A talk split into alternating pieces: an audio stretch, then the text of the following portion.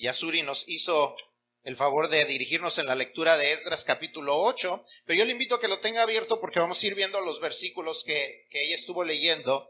Y, y yo no sé si, si, usted escuchó la historia completa, pero si no la vamos a ir eh, desglosando un poquito, pero ¿cuántos de ustedes quizás han oído la frase quemar los barcos? El quemar los barcos. Y esa es una frase que, que viene o nace de una anécdota nace de una anécdota eh, del... Normalmente se cree de uno de los conquistadores, del conquistador Hernán Cortés, pero en realidad era una práctica que se hacía desde la antigüedad. Se cuenta que cuando Hernán Cortés llegó a México, con él venían algunos marineros y algunos eh, soldados que todavía le eran fieles a su archienemigo, Diego Velázquez de Cuellar, el gobernador actual de Cuba para evitar que ellos huyeran de regreso a Cuba y a, y motivarlos a que ellos también hicieran el esfuerzo de conquistar a, a esos pueblos mexicanos, él mandó a destruir los barcos en los que ellos llegaron, como una señal de que no había marcha atrás. Nadie podía retirarse. Se trataba de vencer o morir. Era una, una total dependencia en sí mismos, en sus fuerzas, en su valentía, y en su deseo de sobrevivir. Si iban a sobrevivir, tenían que quitar cualquier otra opción disponible. Y por eso destruyó los barcos. Y al estudiar esta historia del libro de Esdras, que, que Suri nos hizo favor de leer, me recordó la historia de Hernán Cortés no por la similitud de las acciones, sino por el contraste de sus motivaciones. Cortés quemó los barcos para motivar a los soldados a depender en sí mismos y en la opción y, quitar la opción de retroceder. Esdras eliminó la opción de la, de la protección del rey no para que dependieran en sí mismos, sino para declarar una completa dependencia en Dios. Él hace una declaración eh, con un tiempo de ayuno y oración para que Dios los protegiera en su viaje de regreso a la tierra que Dios les había dado. Es esta declaración, es esta petición. Y para entender un poquito más esto, eh, vamos a, irnos un poquito atrás a la historia de los israelitas, por qué estaban regresando a la tierra del cautiverio. Hace, hace un par de, de meses estuvimos estudiando el Salmo 126 y les di un resumen rápido, así es que no se los voy a volver a dar, pero un resumen rápido de cómo ellos llegaron al cautiverio, porque ellos oraban para que Dios los liberara, los hiciera volver de la cautividad en la que estaban en Babilonia. Y les dije, a grandes rasgos, les dije que porque el pueblo que Dios había escogido había sido desobediente a él lo había traicionado completamente y Dios había estado enviando vez tras vez a distintos profetas, a distintos sacerdotes, aún en medio había mandado reyes y ellos habían ignorado completamente el llamado de Dios al arrepentimiento. Entonces Dios cumple lo que les había prometido cuando Él dice que ya no hay remedio y entonces los manda, manda a los caldeos a que se los lleven a Babilonia. Pero a pesar de la ira de Dios, también Él es un Dios misericordioso que les dijo que ese castigo no iba a ser para siempre, sino iba a ser un castigo por 70 años. Cuando se cumplen estos 70 años, entonces, Dios envía al rey Ciro para liberarlos. Viene el rey Ciro y conquista a los babilonios y libera a los israelitas. Dice, el Dios, eh, eh, Dios me ha dado eh, el poder para poder conquistar y entonces ahora en respuesta a eso voy a obedecer lo que él me dijo y él me dijo que dejara que su pueblo regresara a Jerusalén. Y entonces él les da libertad de regresar a Jerusalén.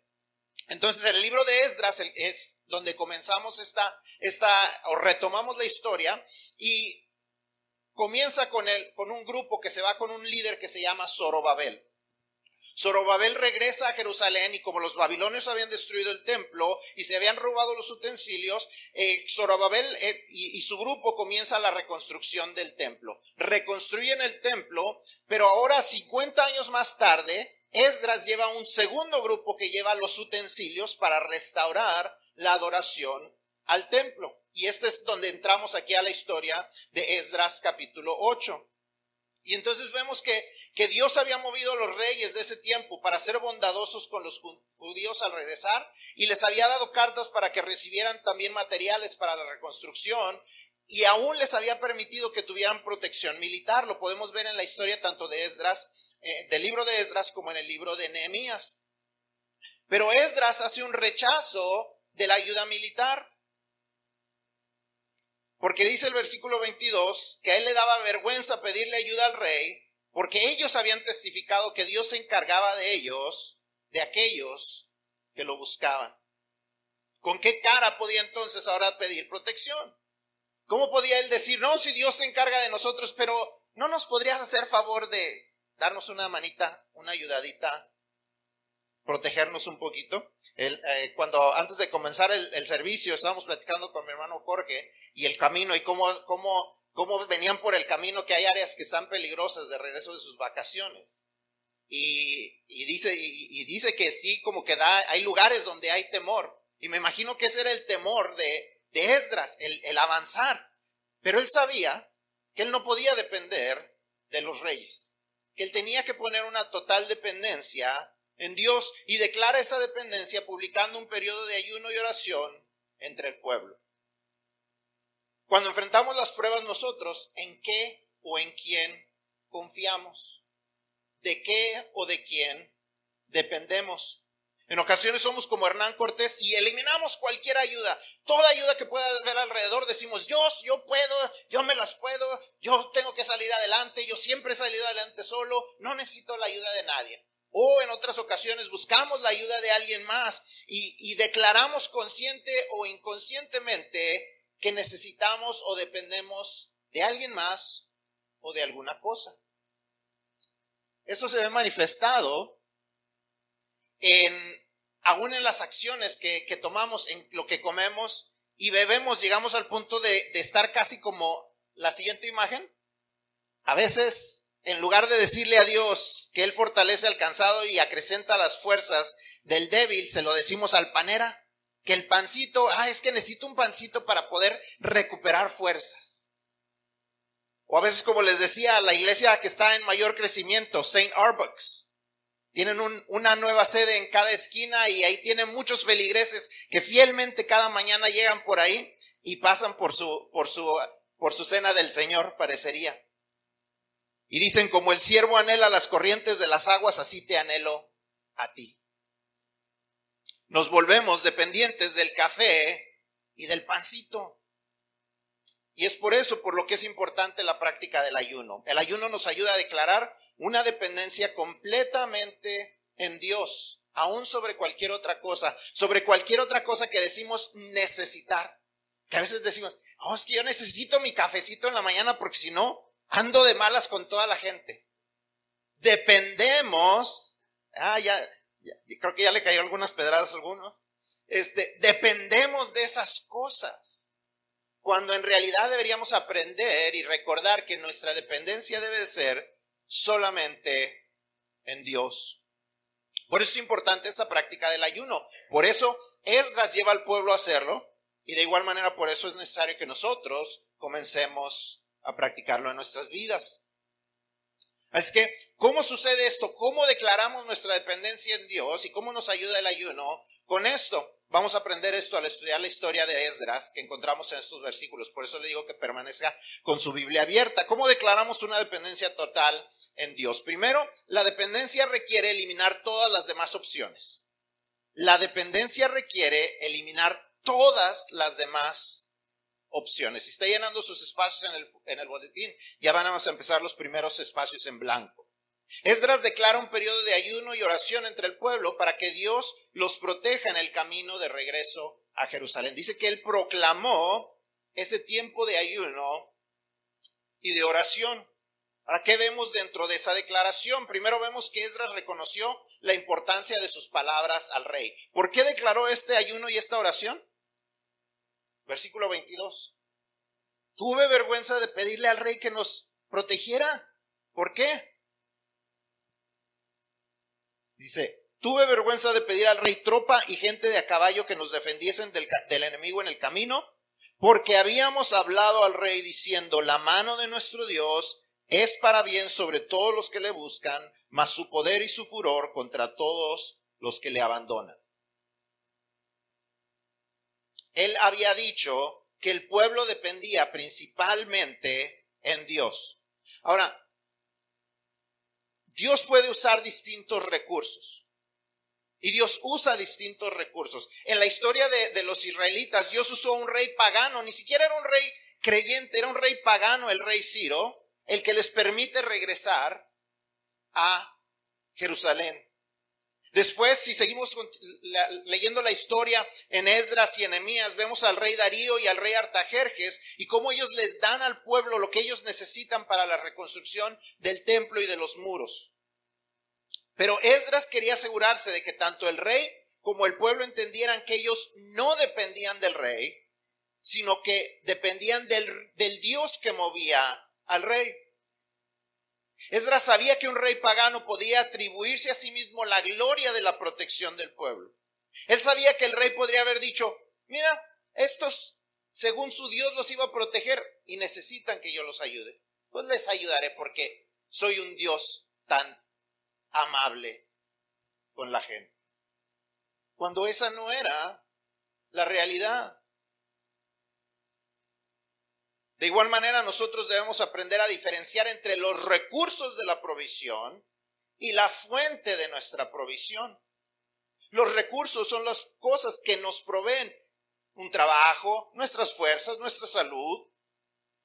Las personas que están a nuestro alrededor son recursos de provisión. Sí, claro que nos ganamos el dinero trabajando. Dios no nos va a venir a, a meter el dinero así en la bolsa. Dios no nos va, no vamos a abrir la, la, aplicación de la cuenta bancaria. Ay, mira, Dios me depositó. Claro que no. Pero esos son recursos de provisión, no son la fuente de la provisión. Dios es quien nos da esos recursos de provisión. Y tenemos que aprender a diferenciar entre una cosa y la otra. Toda nuestra dependencia debe estar en Dios y eso debe ser algo que se debe meter en nuestra cabeza, en nuestro corazón y quedar bien impreso ahí. Vez tras vez Dios demuestra su fidelidad y nosotros lo ignoramos poniendo muchas veces nuestra confianza en los recursos en lugar de en la fuente de los recursos. Por eso debemos aprender del ejemplo de Esdras y darle a nuestras palabras y pensamientos el peso que merecen. ¿Qué dices tú acerca de tu provisión? ¿De dónde viene tu provisión? ¿Cuántas veces estamos dándole gracias a Dios por el trabajo, por la salud, por las personas que ponen a nuestro alrededor, pero dándole gracias a Dios, que no es lo que no nos que no es lo que nos merecemos, que no es gracias a nuestros esfuerzos, que no es gracias a lo que nosotros hacemos, sino gracias a Dios. Esdras estaba seguro que la protección de Dios era más que suficiente. Esdras no negaba que el, que el camino era peligroso. Esdras oraba por un camino seguro porque sabía que había enemigos al acecho en el camino de regreso a Jerusalén. Yo no niego que en la vida enfrentamos problemas. Claro que los enfrentamos, todos enfrentamos problemas, tanto los nuevos creyentes como los que llevamos muchos años en el Evangelio, tanto la gente más espiritual como aquellos que todavía dejan que su carne se los controle. Todos enfrentamos dificultades. La pregunta es, ¿a dónde corremos cuando enfrentamos esa necesidad? ¿Hacia dónde nos vamos? ¿De dónde buscamos socorro? ¿En nosotros mismos? En nuestros recursos, en nuestros ahorros, o estamos buscándolo en Dios? Porque para Esdras solo había una respuesta, y ese era Dios. Lo segundo que aprendemos del ejemplo de Esdras es esto. La oración y el ayuno son fuertes indicadores de nuestro deseo de depender de Dios. Ya dijimos que Esdras sabía que la única alternativa para la protección del pueblo era Dios. ¿Cómo lo manifiesta? publicando un tiempo no solo de ayuno, sino un tiempo de ayuno y oración. ¿Para qué? El versículo 21 nos dice, dice, para afligirnos, o sea, para humillarnos delante de nuestro Dios. Era una demostración ante Dios que ellos estaban en necesidad de que Dios actuara a su favor, porque no querían buscar ninguna otra alternativa. Entonces, de su ejemplo vemos esto que Esdras entendió cómo ambos trabajan juntos. El ayuno, como vimos la semana pasada, es una manera de adorar a Dios y demostrar nuestro deseo de que Él despierte un hambre en nosotros, un hambre mayor que la que podamos tener de comida y de bebida. Dios necesita, o más bien necesitamos nosotros que Dios despierte en nosotros esa hambre por Él, esa hambre de acercarnos a Él, esa hambre de tener, una relación más cercana con Él, un hambre aún mayor que la que viene a nosotros cuando no comemos o bebemos nada. El ayuno es una demostración exterior de nuestra dependencia de Dios sobre cualquier otra cosa, incluso las cosas más básicas como el sustento físico. Es el reconocimiento de que Dios nos sustenta por encima de lo que la comida puede hacer. Es el poder vivir e imitar a Jesús cuando Él le responde a Satanás en, el tiempo de la tentación en Mateo 4:4. No solo de pan vivirá el hombre, sino de toda palabra que sale de la boca de Dios. Muchas veces hemos leído esto, muchas veces hemos dicho esto, pero ¿qué tanto lo estamos viviendo? Mateo 4:4. No solo de pan vivirá el hombre, sino de toda palabra que sale de la boca de Dios. No vivimos solo de pan. Y, es un, eh, y, el, el ayuno es una demostración de eso, que no solo vivimos del pan. Recordemos que Jesús dijo esto después de ayunar cuánto tiempo. 40 días y 40 noches sin comer ni beber.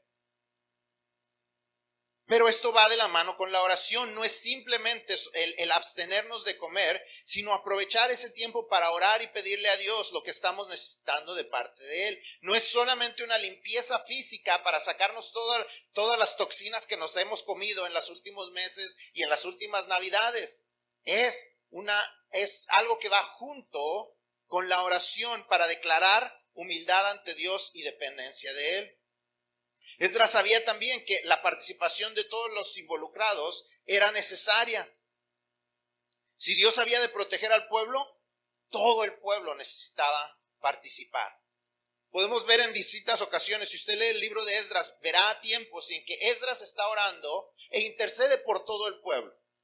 Pero para esto, para esta protección del pueblo, él le pide al pueblo que ore junto con él que ayune junto con él. Era necesario que si Dios iba a proteger a todo el pueblo, todo el pueblo se involucrara en el ayuno y la oración. El ayuno y la oración corporativa son una gran declaración de dependencia delante de Dios. Por eso nosotros estamos aprendiendo juntos para eventualmente llegar a practicarlo juntos. Mi oración es que todos participemos en este ayuno. Al final les voy a decir un poquito más de, instrucciones, un poquito más de, detalles acerca de lo que vamos a estar haciendo. Pero mi, mi oración es que todos podamos participar de una manera o de otra. Quizás algunos necesitarán modificarlo de alguna manera y les daré algunas de las, de las opciones como se vaya acercando el tiempo. Pero si Dios ha de traer bendición a toda la iglesia, lo mejor será que toda la iglesia participe. No porque yo como pastor lo esté mandando, sino porque como vimos la semana pasada, tenemos que ir disciplinándonos a hacer esto, porque Jesús tiene una expectativa de sus creyentes de que practiquemos el ayuno, de que sea una parte importante en nuestra vida. Por último, de la historia de Esdras aprendemos un par de cosas más. Aprendemos que Dios responde a las personas dispuestas a depender de Él. Los versículos 24 al 30 nos dice que nos dice todo lo que llevaba el pueblo, eh, este grupo, cómo llevaban todos los utensilios para restaurar la adoración a Dios en el templo que ya se había reconstruido. Vemos que el rey y sus consejeros y príncipes, a pesar de que eran gente pagana, habían dado generosamente para el templo.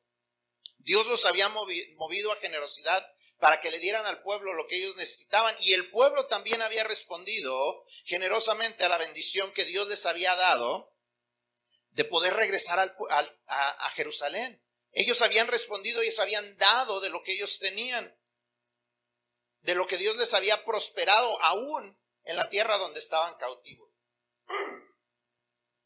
Nos da una cuenta muy desglosada de lo que ellos llevaban. No sé si usted se dio cuenta. Hay un, desglose de cuántos kilos, de cuántos talentos, de cuántas copas, de todas las cosas que se iban llevando, el tipo de metal. Eh, nos da peso, nos da número de cada tipo de metal precioso o de utensilio que estaban llevando y les da la instrucción de que los guarden cuidadosamente hasta que lleguen a entregarlos a los líderes religiosos y civiles de Jerusalén. Me parece interesante esto y en un momento les voy a decir por qué. Pero vamos a ver algo antes. Y eso es que primero vemos que Dios los protegió del enemigo. Dios respondió a la declaración de dependencia que ellos hicieron al ayunar y rogar por paz y protección en el camino. El versículo 23 dice que Dios les fue propicio, o sea que Dios los escuchó. Dios respondió favorablemente a la petición del pueblo. ¿Cómo lo hizo? Versículo 31 que dice,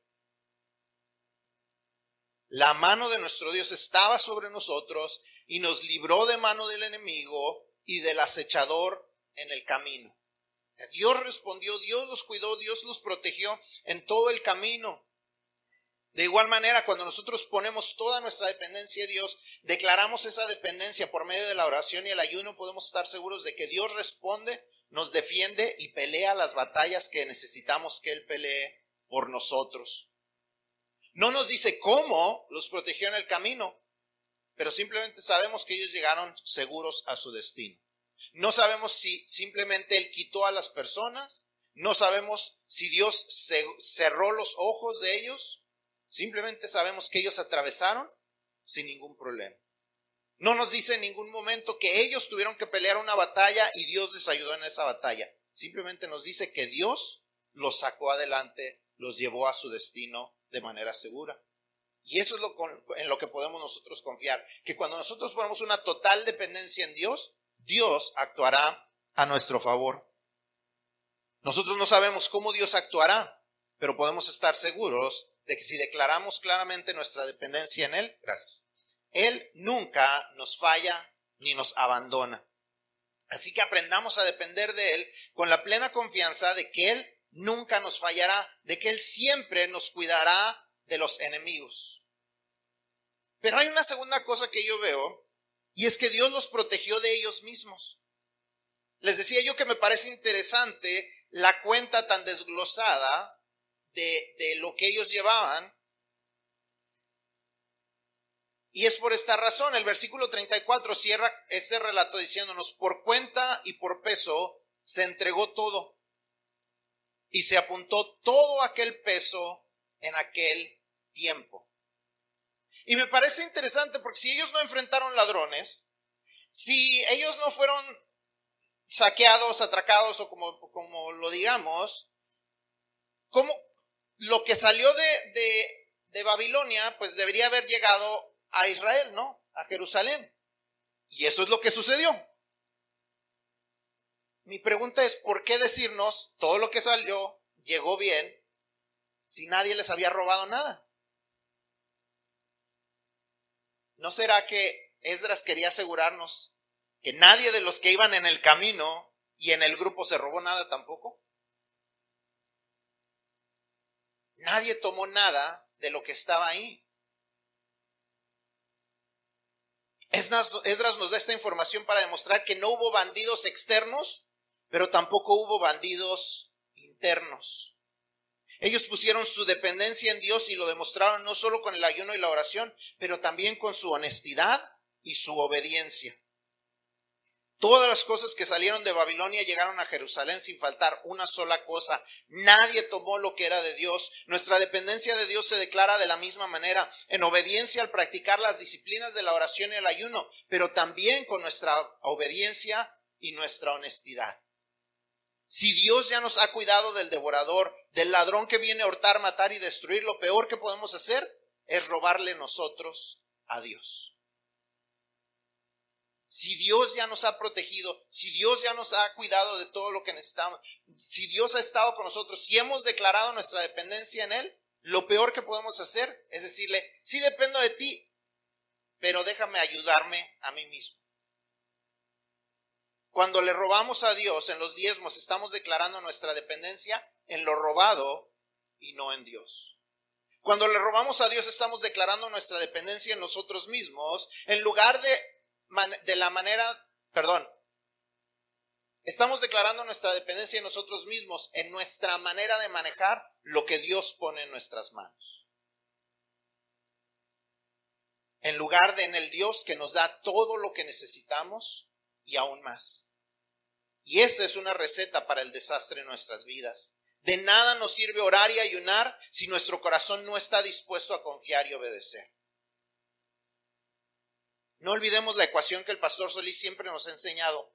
Fe más obediencia igual a experiencia. No solamente es poner nuestra fe, no solamente es decir, sí Dios, yo confío en ti, sí Dios voy a ayunar, sí Dios voy a orar, sino es también tomar pasos de obediencia, es el obedecer en lo que Él nos dice, es ser honestos en lo que Él nos, nos pone a hacer, es ser honestos en lo que damos de nuestros diezmos, es ser honestos en el servicio que le damos, es el ser honestos en darle lo que Él se merece en lugar de las obras, es el ser honestos en, en cuando nosotros servimos, dar lo mejor de nosotros y no simplemente el tiempo que nos sobra, dárselo a Él. Fe más obediencia igual experiencia. Si queremos experimentar la, bendición de Dios, tenemos que depender completamente de Dios. Con Dios no hay medias tintas. O ponemos toda nuestra confianza en Él o nos vamos a perder de lo que solamente Él nos puede dar.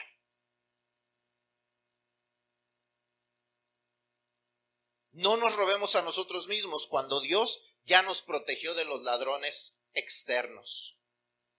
Pidámosle a Dios que nos proteja no solamente de los ladrones de afuera, sino que también nos proteja de nosotros mismos. Yo, yo, he oído la expresión que dice la gente, Dios, Dios, cuídame de mis enemigos, cuídame de mis amigos porque de mis enemigos me encargo yo. Pero la verdad es que tenemos que decirle a Dios, cuídame de mis enemigos, cuídame de mis amigos y cuídame hasta de mí mismo. Porque necesito depender completamente de ti. Si deseamos perfeccionar nuestra dependencia en Dios, una de las mejores maneras es practicando el ayuno y la oración como parte de nuestra obediencia a Dios. Y digo perfeccionar no porque llegaremos a ser perfectos, sino porque es parte de cómo vamos a mejorar, cómo vamos a ir creciendo en depender de Dios. Estas disciplinas son como toda disciplina difíciles, pero son para ayudarnos a fortalecernos más, para fortalecernos a nosotros, fortalecer nuestra relación con Dios. El ayuno y la oración trabajando en conjunto deben llevarnos al punto de decir como el salmista en el Salmo 42.1, como el siervo brama por las corrientes de las aguas, así clama por ti, oh Dios, el alma mía. Como el siervo brama por las corrientes de las aguas, así clama por ti, oh Dios, el alma mía. Honestamente, ¿cuántos de nosotros podemos decir eso? Que tenemos esa necesidad, que, que tenemos esa necesidad de, de, Dios, esa dependencia de Dios como los venados dependen de las corrientes de agua para poder sobrevivir. Como les decía, hemos aprendido a sobrevivir con la taza de café por la mañana y dependemos de esa taza para saber si estaremos o no estaremos de buen humor. Se nos acabó el café en la mañana. No, ya, ya este fue un terrible día. Ya empezamos mal. Eso necesita cambiar.